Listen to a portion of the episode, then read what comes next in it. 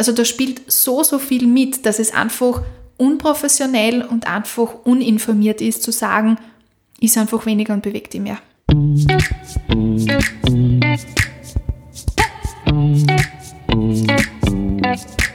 Willkommen bei Gesund informiert, deinem Podcast, der Gesundheit verständlich macht. Wir sind Anja und Bianca von Gesund informiert und wir versorgen dich mit Fakten zum Thema Gesundheit. In der Steiermark hat ungefähr jeder sechste Mensch einen Body Mass Index von über 30 und ist damit stark übergewichtig. Man spricht auch von Adipositas. Was das überhaupt ist, wie Adipositas entsteht und welche Auswirkungen die Erkrankung auf den Körper hat, erfährst du in der heutigen Podcast-Folge. Zu Gast bei mir ist heute Birgit Kogler. Sie ist Diätologin und bietet im Rahmen von Gemeinsam Gesund Genießen Ernährungsberatungen an. Herzlich willkommen. Ja, hallo und danke für die Einladung. Es freut mich wirklich sehr, dass ich da heute über dieses sehr wichtige Thema sprechen darf. Möchte aber gleich vorneweg eine Triggerwarnung aussprechen. Es wird jetzt im Folgenden um die Themen Körpergewicht, Übergewicht, Abnehmen gehen. Das heißt, es kann triggern sein für betroffene Menschen. Ich schlage vor, wir starten gleich einmal mit den Basics und möchte dich fragen, was versteht man überhaupt unter Adipositas und was hat der Body Mass Index oder BMI damit zu tun? Adipositas ist grundsätzlich definiert als eine chronische Erkrankung, ähm, die gekennzeichnet ist durch eine über das Normalmaß hinausgehende Vermehrung des Körperfettanteiles. Definiert wird die Adipositas mit dem BMI, dem Body Mass Index, ähm, und sobald dieser BMI über 30 liegt, spricht man von der Adipositas. Man muss allerdings dazu sagen, dass dieser BMI nur eine grob schätzende Maßeinheit ist für das Verhältnis von Körpergewicht und Körpergröße und sollte keineswegs über die Gesundheit eine Aussagekraft haben. Ja, das heißt, da ist ganz klar zu sagen, ja, BMI definiert Adipositas, aber eben, wie gesagt, definiert noch nicht die Gesundheit. Okay, trotzdem verwendet man aber den BMI. Ja, er wird weltweit verwendet, weil er eben auch von der Weltgesundheitsorganisation als Definitionsmaßstab ähm, empfohlen worden ist. Ganz spannend, aber kurz zum Hintergrund, wo dieser BMI überhaupt herkommt. Der wurde 1832 von einem belgischen Mathematiker entwickelt und erst einige Jahre später, nämlich dann 1972, wurde der BMI wiederbelebt durch einen amerikanischen Ernährungswissenschaftler. Und der hat damals schon ganz klar gesagt, dass der BMI nur für den statistischen Vergleich von Bevölkerungsgruppen verwendet werden darf, nicht für Einzelpersonen. Naja, und ratet einmal, was wir heutzutage machen. Leider genau das.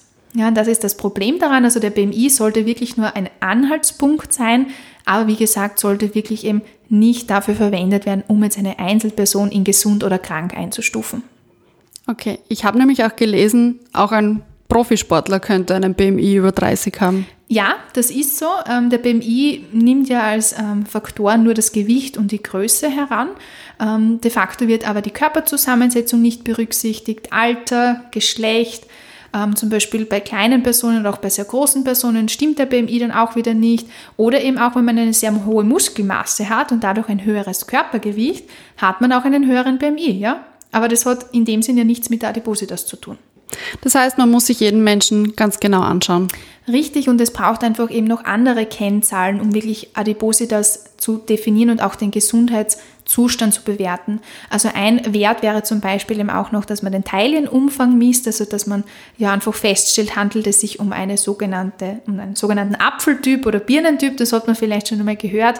Ähm, der Birnentyp, der lagert ja das Fett eher im Bereich Hüfte und Schenkel an der Apfeltyp dann eher im Bereich des Bauches. Und gerade dieses Bauchfett hat man vielleicht schon so im Hinterkopf als das schlechte Fett und das ist nachweislich gesundheitsgefährdend. Der Birnentyp hat da, ja, der ist ein bisschen aus dem Schneider, sagen wir so. Okay.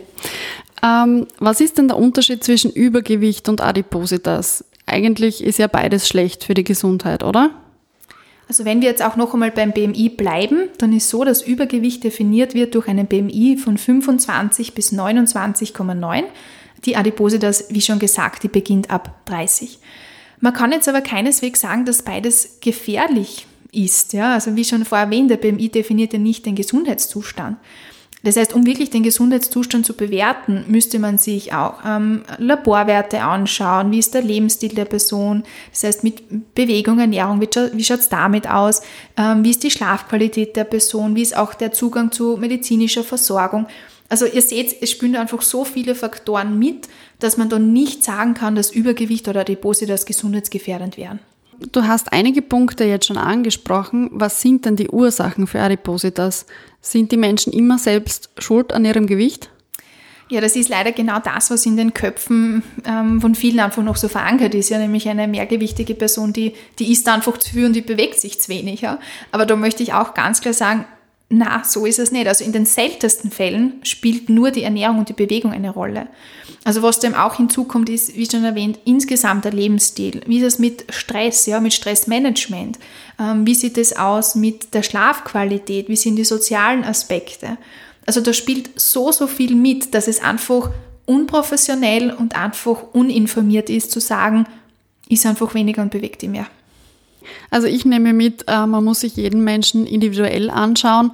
Man muss sich auch ähm, viele Gesundheitsfaktoren anschauen, um zu bestimmen, wie gefährlich oder wie gesundheitsschädlich das, Gewicht ist. Stimmt das so? Ja, genau das ist ähm, der Punkt.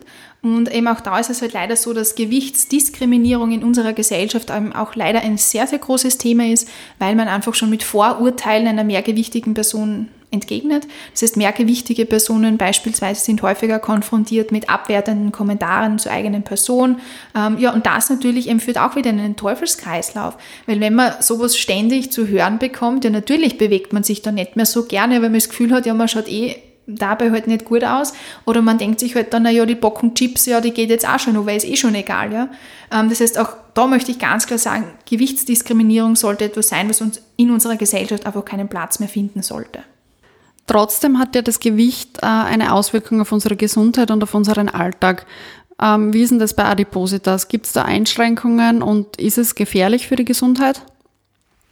Also es gibt schon Statistiken oder auch Studien, die zeigen, dass in einer Bevölkerung, wo es vermehrt zu Übergewicht oder Adipositas kommt, dass hier eben auch ähm, der Anteil an ernährungsmitbedingten Erkrankungen steigt. Also sprich Bluthochdruck, Diabetes mellitus Typ 2, ähm, Fettleber, erhöhte Cholesterinwerte oder ähnliches. Nur weil es einen Zusammenhang gibt, ist es noch lange keine Ursache. Ja, das heißt, ich würde niemals sagen, dass Übergewicht automatisch die Ursache ist von Diabetes mellitus Typ 2. Das wäre total unprofessionell. Ähm, das heißt, auch da ist es halt einfach wichtig, dass man sich ähm, die Person als Ganzes ansieht, ja, nämlich wie ist der Lebensstil, ähm, gibt es eine genetische Prädisposition, also zum Beispiel eben gibt es jetzt in der Familie schon Vorbelastungen ähm, und erst ausgehend von diesen Kofaktoren sozusagen kann man dann wirklich eben das Gesundheitsrisiko abschätzen. Okay, das heißt, jedenfalls der Weg zum Hausarzt, zur Hausärztin. Also es ist auf alle Fälle mal der einfachste Weg, dass man beim Hausarzt oder bei der Hausärztin einmal Blut abnehmen lässt, um einfach festzustellen, wie die Stoffwechselparameter im Blut derzeit sind, wie zum Beispiel Blutzucker, Cholesterinwerte, Leberwerte oder ähnliches. Es macht aber natürlich dann Sinn, wenn man da schon ja, erste Warnsignale bemerkt, dass man dann ähm, wirklich den Weg geht in Richtung einer Ernährungsberatung oder eben auch, dass man sich sportwissenschaftliche Betreuung sucht, um dadurch eben auch bei den Lebensstilfaktoren ansetzen zu können. Gibt es Unterschiede zwischen Männern und Frauen? Ja, tatsächlich. Also grundsätzlich ist es so, dass ähm, die Zahl an ähm, Übergewicht oder Adipositas bei Männern höher ist als bei Frauen. Was ich aber auch in meinen Ernährungsberatungen häufiger merke, ist, dass der Leidensdruck bei Frauen wiederum um einiges größer ist. Ja, und das liegt natürlich daran, weil einfach ähm, insgesamt der gesellschaftliche Druck auf Frauen viel, viel größer ist, sei es eben Familie, Beruf und natürlich diese permanente Wunschvorstellung, dass Frauen immer schlank sein müssen. Das heißt, wenn es da zu Mehrgewicht kommt, ja, parallel dazu kommt es auch häufig zu depressiven Verstimmungen, zu sozialem Rückzug, ähm, ja, und dass man dann vielleicht auch natürlich, ja, nicht mehr so gern schwimmen, Radfahren geht, weil man sich denkt, ja, schaut eh nicht gut aus. Und das kann natürlich eben auch wieder diese, diesen Teufelskreislauf verstärken. Was kann ich denn selbst tun, um diesem Teufelskreis zu entkommen? Ich würde einmal empfehlen, dass man sozusagen seinen eigenen Ist-Zustand erhebt. Ja? Das heißt, dass man sich anschaut, wo hat man Ressourcen und wo hat man Potenzial, etwas zu verändern. Sei es im Ernährungsverhalten, im Bewegungsverhalten, eben auch zum Beispiel was Schlaf anbelangt. Und wenn man dann schon so einzelne Punkte findet, wo man selber merkt, okay, da kann ich was, was tun, dann bitte, dann macht's das. Und das können durchaus auch einmal kleine Schritte sein, dass man beginnt, einmal am Tag Gemüse in die Speisen zu integrieren oder zumindest einmal am Tag ein Vollkornprodukt auswählt, auch diese kleinen Schritte können schon einiges bringen. Und was kann ich selbst tun, damit es gar nicht so weit kommt? Also wie bekomme ich mein Gewicht in den Griff? Also ist hier auch wichtig, einfach achtsam mit sich selber zu sein, das heißt eigene Bedürfnisse wahrnehmen, das heißt, was tut man gut, was tut man vielleicht auch nicht gut und dann auch klare Grenzen setzen. Ja? Das heißt auch einmal sich die Zeit nehmen und zu sagen, na, ich würde jetzt einmal halt mich bewegen, ich will jetzt meinen Sport machen, einfach weil einem das vielleicht gut tut oder auch beispielsweise beim Essen. Ja, wir neigen dazu, ähm, ständig nebenbei zu essen, sei es während dem Arbeiten oder während dem Essen schauen wir die Zeitung durch oder schauen wir die Post durch. Und das sind eben auch schon so Verhaltensweisen, die einfach unser komplettes Bewusstsein für den Körper ähm, überdecken. Das heißt, man wird gar nicht mehr spüren, wann bin ich eigentlich satt. Das heißt, da will ich einfach schon wirklich so als ersten Tipp an alle raussenden, versucht wirklich einmal beim Essen nur zu essen. Das heißt, legt das Handy weg, schaltet den Fernseher aus, weg mit der Post und der Zeitung vom Tisch und konzentriert sich einfach einmal nur aufs Essen. Ihr werdet merken, es schmeckt gleich mal viel besser und man wird vielleicht dann merken, na hoppla, die Portion war mir jetzt zu groß, ich bin schon satt.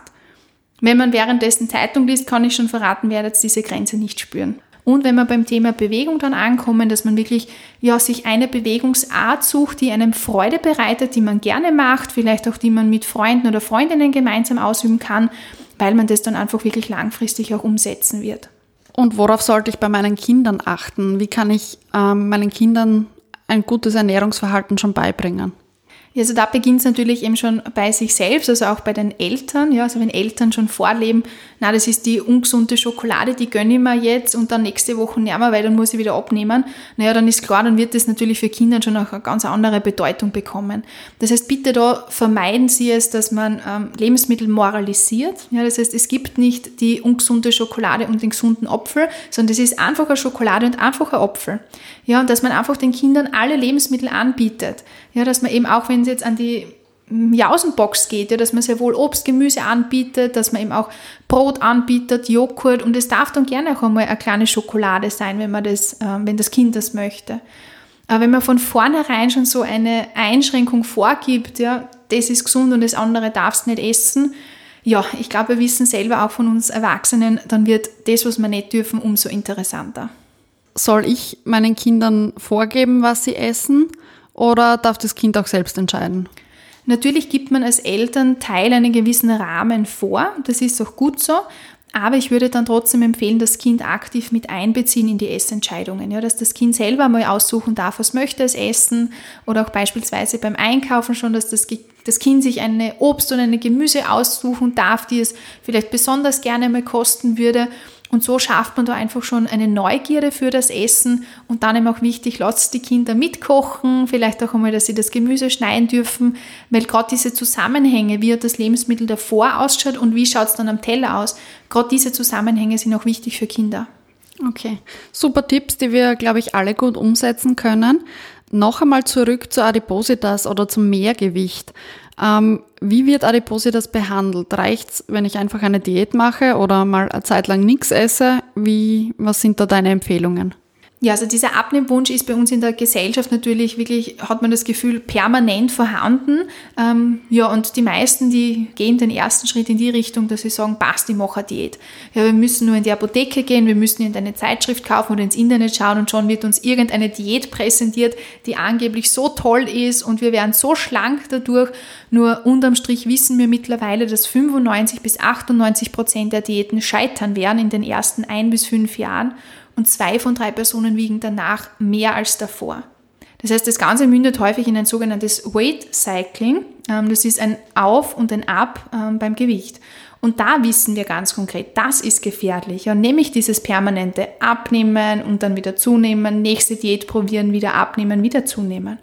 Ähm, das heißt, auch da ist ganz klar zu sagen, Finger weg von Diäten, auch wenn die noch so toll klingen und noch so tolle Erfolge versprechen.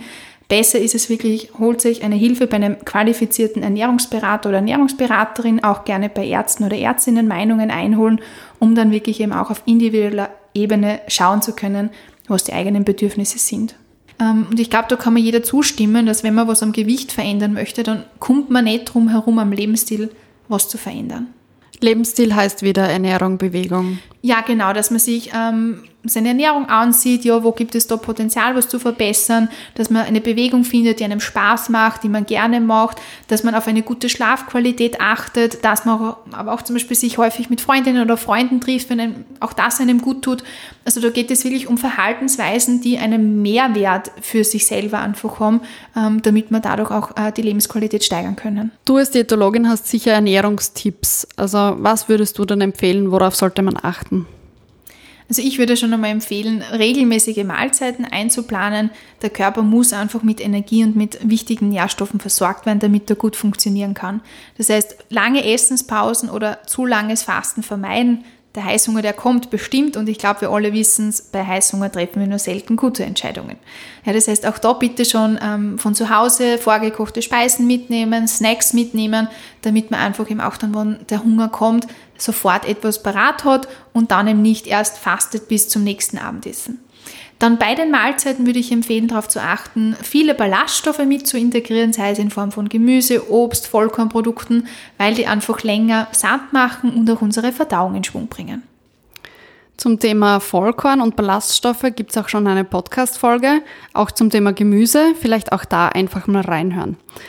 Wo kann ich mich denn im Internet informieren, beziehungsweise wer sind die richtigen Ansprechpersonen, wenn ich mich über meine Ernährung informieren möchte? Also wenn man seine Ernährung optimieren möchte, dann würde ich empfehlen, geht zu Diätologinnen oder Diätologen und lasst euch dort beraten, weil man da auch wirklich individuell auf die Person eingehen kann.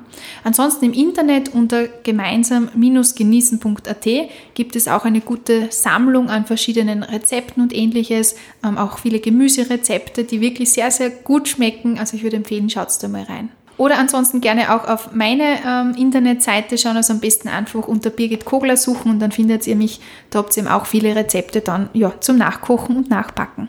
Alleine ist es ja oft schwierig. Wie kann ich mir Hilfe holen oder wo können sich Betroffene Hilfe holen? Es gibt da vom Gesundheitsfonds Steiermark eine ganz nette Broschüre, das nennt sich der Steirische Ernährungskompass. Und da drinnen findet man alle ähm, Angebote zum Thema Ernährung, aber auch zum Thema Bewegung, die es in der Steiermark gibt.